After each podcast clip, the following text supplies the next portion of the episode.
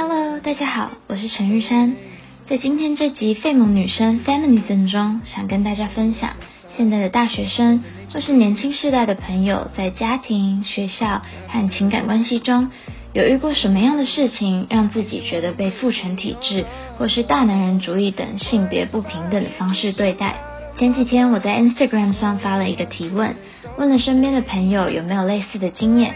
今天就想透过这些分享来跟大家聊聊女性主义在现实中的难题。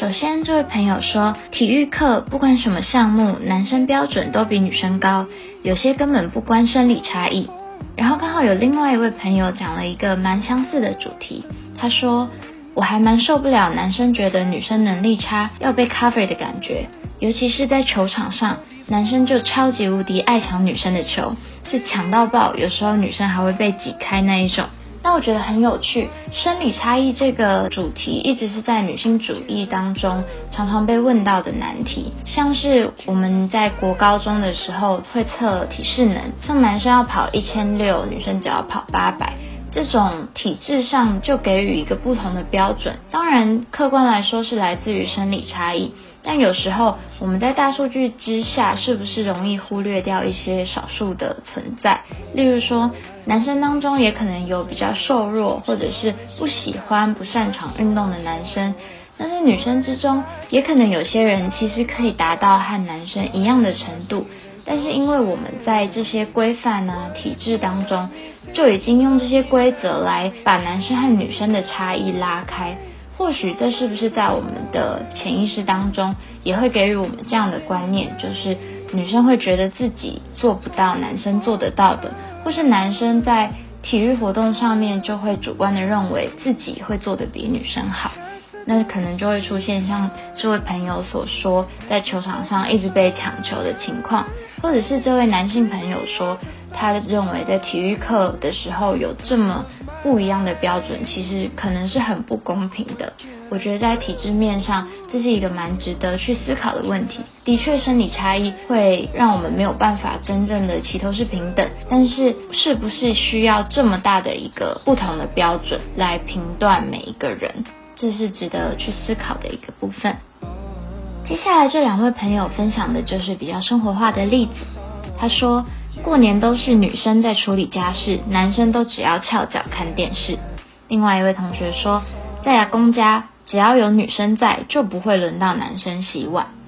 这题我实在是大大的有同感。不管是从小或甚至到现在，性别平等的观念其实已经比较普及了。但在台湾大部分的家庭中，我们还是可以看到厨房啊、家事这些东西，好像仍然是女性的责任。无论是妈妈、婆婆，甚至是女儿，好像不管怎么样，这些家务的重担还是落在女生身上。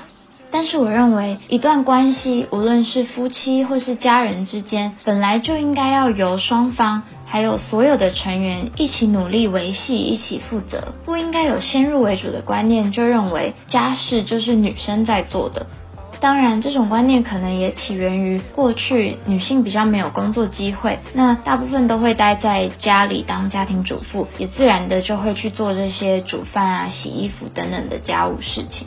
但我觉得还不错的是，近年来有越来越多的朋友都会分享说，其实在家里，爸爸也会负责做家事，会跟妈妈一起分担，或者是说，现在越来越多的比较年轻世代的父母在教育自己的儿子和女儿的时候，其实会慢慢的给予更多的公平对待，不会只让女儿去做家事。不过，我认为在家务分工这方面，台湾要走到真正的平等，其实还有很长的一段路。所以，希望大家无论是男生或是女生，以后在面对情感关系或是家庭关系的时候，要记得这件事情。男生可以多多主动的去做家事，尽到自己身为伴侣、家人或是父亲的责任。那女生也要记得提醒自己，做家事不是你与生俱来的责任。我们想要得到别人或社会的公平对待，就要从尊重自己先开始。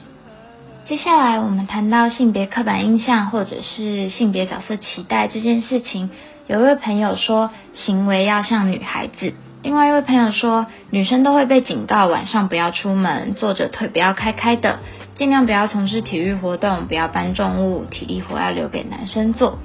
我觉得这样子的性别刻板印象真的是非常的深根在我们的社会当中。我相信各位女生从小一定常常听到长辈或者身边的人提醒你说，坐要有坐姿，站要有站姿，说话不要那么粗鲁，不要骂脏话，行为举止要有气质。像我到现在还是有时候会被我爸念说怎么这么没有气质，然后我就会回他，你怎么不看看你自己？虽然有时候可以用像我这种半开玩笑的方式回击，但其实大部分的时候，我相信多数女生还是非常无奈的。而且我相信大家一定因为从小是被这样教育的，而对男生女生这样两性的差异有着一定的刻板印象或期待。会认为女生就该是什么样子，男生就该是什么样子。有些事情只能女生做，有些事情只能男生做。那我认为这个观念其实是需要被慢慢消除的。像是现在也越来越多女生会走中性的打扮，或是男生会有一些比较女性化的穿着，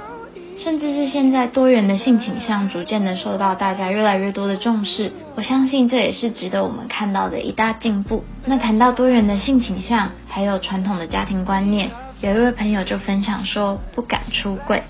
那这位朋友是一位生理男性，我相信不论是生理男性或是生理女性，出柜这件事情都是非常非常大的挑战，也是一个很难需要时间的事情。那我自己没有这样的经验，可能没有办法站在非常非常有同感的立场来跟大家讲。但是呢，我觉得台湾在亚洲地区已经算是。在多元性倾向这方面走得很全面的一个国家，而且社会也越来越能够接受和重视这个议题。希望在不久的将来，不论是同性恋、异性恋或是其他的性倾向，都可以得到一样的平等和尊重。接下来这两位朋友分享的是比较接近父权或者是大男人主义这样的例子。他说，比较直接的应该是小时候跟爸妈吵架，我爸都会气焰上来，然后我跟我妈就会被吓到。被他的情绪压制，没有讨论的空间，而且在尝试说服的过程，也会被一种莫名其妙的恐惧感压着，而无法开口。另外一位朋友说，男性说教，感觉对他们来说已经是一种习惯的发言模式了吧？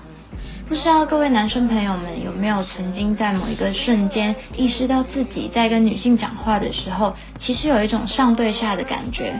或者是在面对一些决定和事情的时候，会下意识的觉得男生说的才是对的，或者是男生的意见比较值得被尊重。这件事情看似很幽微、很隐晦，但其实在沟通过程中是非常非常常见的一个模式。女生很容易被认为说话比较没有分量，提供的意见比较没有参考价值，甚至是比较容易被情绪带着走，比较不理性。这其实是一个非常错误而且不公平的观念。由于我们对两性有不同的性别角色期待，其实女生会比较容易去表达自己的情绪，导致很多男性在吵架或者是沟通过程中，很容易不知道怎么处理自己的情绪，而一次大爆发，反而产生情绪失控的状况。我认为大家要抛开男性比较理性，女生比较感性这样的想法，而是去想，只是我们一直被教育用不一样的方式来表达自己的感受。因此，在沟通的时候，如果能够更加的体谅对方，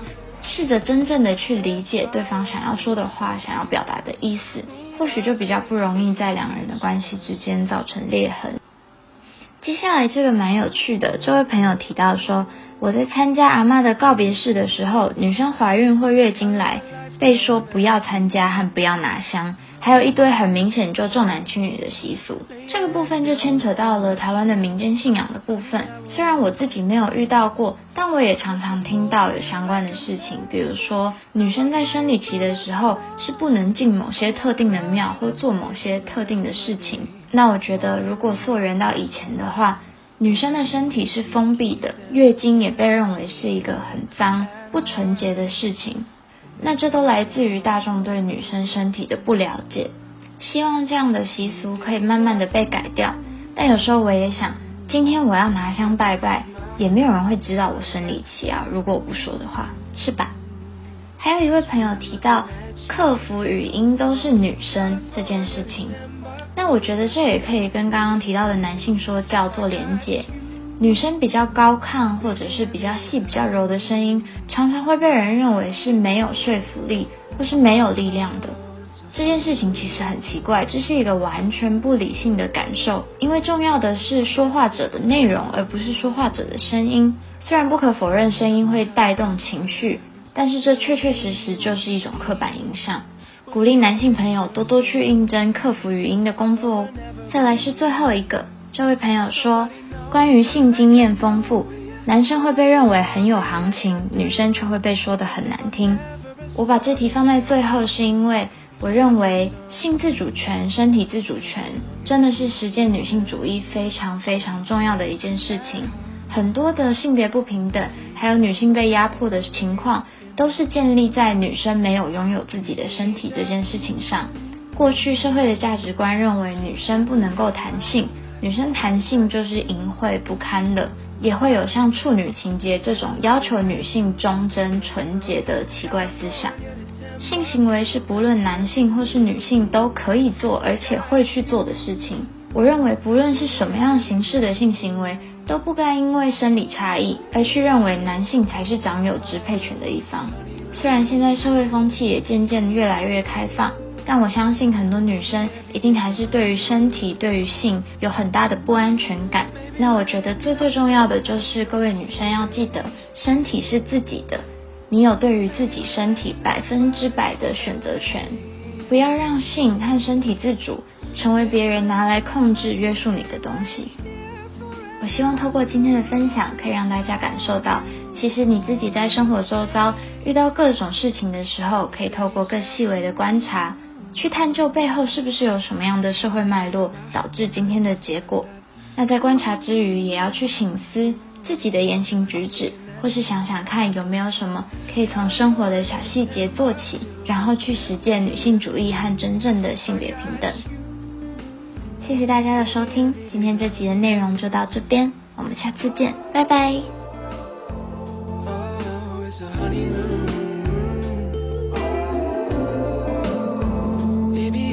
is a honeymoon with you.